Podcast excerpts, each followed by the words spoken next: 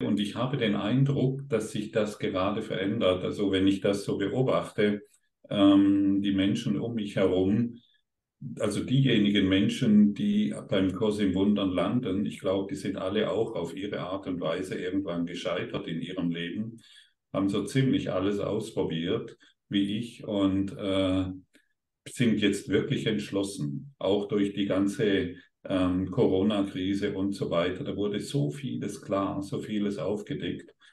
Wer Schlechtes will, der Gutes erreicht. Und, ähm, und ich glaube, ähm, die Menschheit ist jetzt wirklich bereit, ich sage es einfach mal so deutlich, aufzuwachen. Ja. Jesus hat mir gesagt, äh, das Zeitalter des Lichtes ist gekommen. Und genau daran orientiere ich mich. Ja. Und ich glaube, dass und, und ich glaube, das ist hilfreich, sich daran zu orientieren und nicht mehr an seinen eigenen Geschichten.